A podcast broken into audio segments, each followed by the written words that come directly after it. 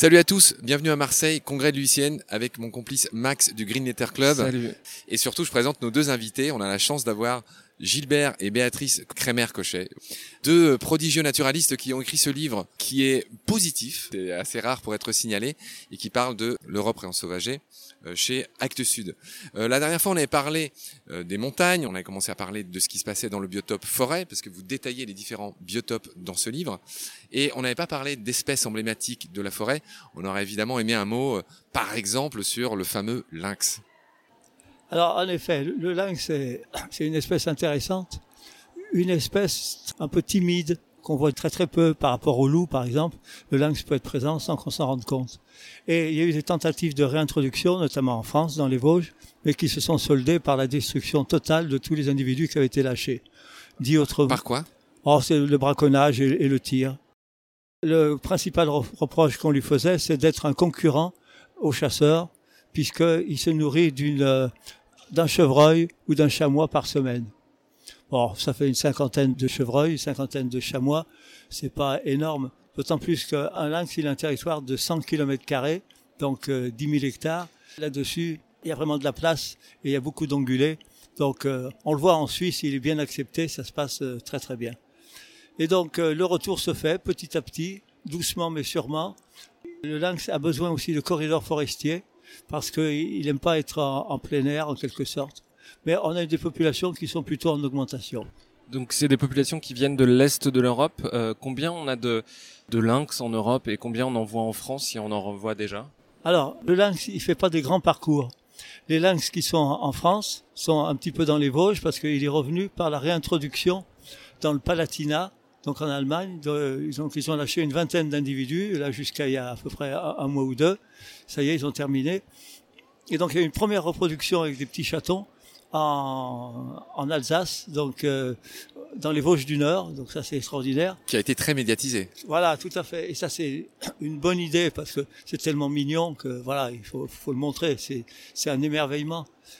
Et donc il y a à peu près 150 lynx dans le massif du, du, du Jura à la fois côté suisse et côté français. Après, dans les Alpes suisses, il y en a encore une centaine. En Suisse, il y en a à peu près presque 300, 300 individus. Et ensuite, dans les pays de, l'Est, autour des, des Carpates, par exemple, il y a plusieurs centaines d'individus. Et ce sont ces populations-là dans lesquelles on a prélevé quelques individus pour les relâcher en Europe occidentale. Mais il y a encore de la place de façon énorme. Par exemple, toutes les Alpes françaises sont à coloniser. Et nous, on milite pour la, réintroduction du, lynx euh, avec l'espace notamment. On, on l'a demandé, la réintroduction du lynx dans le Vercors pour que de là, il puisse conquérir toutes les Alpes du Sud. Mais il y a des barrières difficiles à franchir quand vous avez des autoroutes, des canaux, des, des zones industrielles, etc., etc. On va enchaîner sur tout ce qui est euh, eau, tout ce qui est euh, zone humide, tout ce qui est rivière. Par quoi vous voulez commencer, Béatrice? Oh ben on va commencer par les rivières. Vous avez envie de parler des rivières, oui. les rivières, c'est euh, également un, bon exemple de rétablissement de fonctionnalité et de recolonisation par des animaux euh, emblématiques. Et de la même façon qu'on parle de devoir de mémoire euh, en termes d'histoire humaine, je pense qu'il faudrait qu'on ait un devoir de mémoire écologique. Je ne sais pas s'il y a encore beaucoup de gens qui se rappellent que dans le Rhône, en France, on avait de l'esturgeon on avait de l'esturgeon et on produisait du caviar français euh, made in euh, Rhône-Alpes. Il y avait des dauphins dans la Seine Alors des marsouins. Des marsouins, oui, c'est presque comme des, dauphins effectivement qui remontaient jusqu'à Paris parfois. Mais écoute, on sera pendu demain à l'aube pour ce manque de culture. Et euh, les, les, les, deux, les deux principaux facteurs de la disparition de ces espèces, alors en ce qui concerne l'esturgeon dans le Rhône, il a disparu par euh, surpêche bien avant que les barrages soient construits sur le Rhône. Hein. C'était quand? Alors, euh, les derniers qui ont été observés, c'était dans les années 1940-1950. Euh, si vous vous penchez sur des ouvrages anciens, euh, je pense notamment à un ouvrage que nous avons chez nous, euh, on voit une photo d'esturgeons qui ont été pêchés dans le Rhône, de belle taille, hein, c'est des, des bêtes magnifiques. Donc ça existait encore à cette époque-là. Et pourtant, on l'a oublié complètement. Là-dessus, sur cette question de la mémoire écologique, euh, vous écrivez dans votre livre que les élans, on en trouvait dans des parties euh, euh, comme dans les Flandres, en Suisse. Donc on n'arrive pas à se rendre compte à quel point il y avait de la faune sauvage en Europe. On a l'impression que c'est un, un, continent quasiment désert, mais en fait, il y avait des grands mammifères en Europe, y compris. Absolument. Et on avait également l'auroch qui a complètement disparu et euh, dont on, a essayé de faire une reconstitution parce que les gènes de l'auroch sont encore présents dans les différentes races de vaches actuelles. Donc euh, certains scientifiques ont essayé de, par des croisements divers et variés et grâce à l'analyse euh, ADN contenue dans les fossiles d'auroch, ont essayé de reconstituer en s'aidant également des gravures rupestres faites par les hommes préhistoriques une race de vaches qui euh, est très très proche de l'auroch qui a disparu. Bah, l'auroch, euh, le dernier a disparu en, Europe de l'Est, c'était au XVIIIe siècle, donc euh, c'est pas si vieux que ça. Il y avait également le bison le bison européen qui était très présent, qui a failli disparaître totalement de notre continent. Il n'y avait plus aucun bison à l'état sauvage au début du XXe siècle. Par bonheur, il existait encore une douzaine d'individus dispersés dans différents zoos. Et grâce à ces douze individus, on a pu les reproduire d'abord en captivité et ensuite les relâcher dans différentes euh, forêts les plus naturelles possibles, et notamment à Bielowieza, qui est un parc national euh, forestier de forêt de plaine situé à cheval sur la Pologne et la Biélorussie.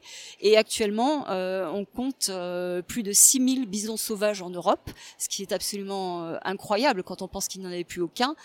Et notamment, euh, il a été réintroduit à l'état sauvage dans des pays comme l'Allemagne, dans des zones où il y a 600 habitants au kilomètre carré. Donc ça veut dire que c'est possible, qu'il peut cohabiter avec l'homme, et il pourrait très bien euh, être présent à l'état sauvage en France parce que nous avons les espaces pour la réintroduction du bison. Ce qui nous manque, c'est la place dans la tête des hommes. Donc maintenant, il va falloir faire un grand changement psychologique pour qu'il y ait une acceptation du bison sauvage dans notre pays aussi. Où est-ce qu'on pourrait euh, réintroduire le bison en France? Alors il y a plusieurs. Euh, Pardon, juste, je, euh, vous coupe euh, Gilbert, mais il y avait des bisons historiquement en France. Il y avait des bisons historiquement en France, notamment dans le sud des Vosges. On a des, des témoignages historiques cette fois-ci, donc qui remontent assez loin, au Moyen Âge, hein, des Mérovingiens, etc. Donc il, il, était présent. Et là il y a quelques projets côté Jura, forêt de Chaux, forêt d'Orléans, voilà. Mais comme dit Béatrice, euh, avant, il faut trouver la place dans la tête des hommes, effectivement, avant que je la trouve dans la nature où elle est déjà. Quand on se balade en France, il y a plein de fermes où on élève des bisons, mais c'est pour les manger. Alors c'est pas le même bison. Je vous arrête tout de suite parce que euh, celui qu'on élève pour manger, c'est le bison d'Amérique, qui est une espèce différente du bison d'Europe. Le bison d'Europe étant principalement forestier, et le bison d'Amérique, c'est plutôt un animal de grandes étendues ouvertes.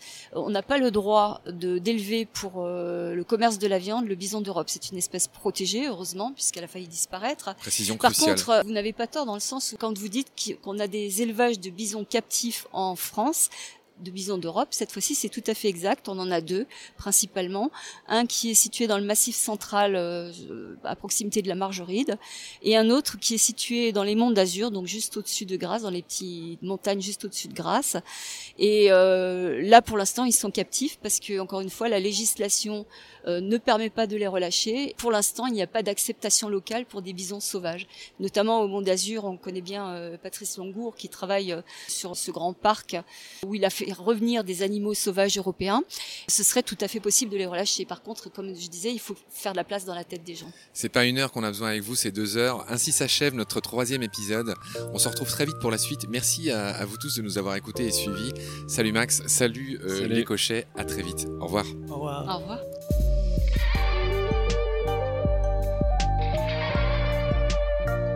C'est la fin de cet épisode.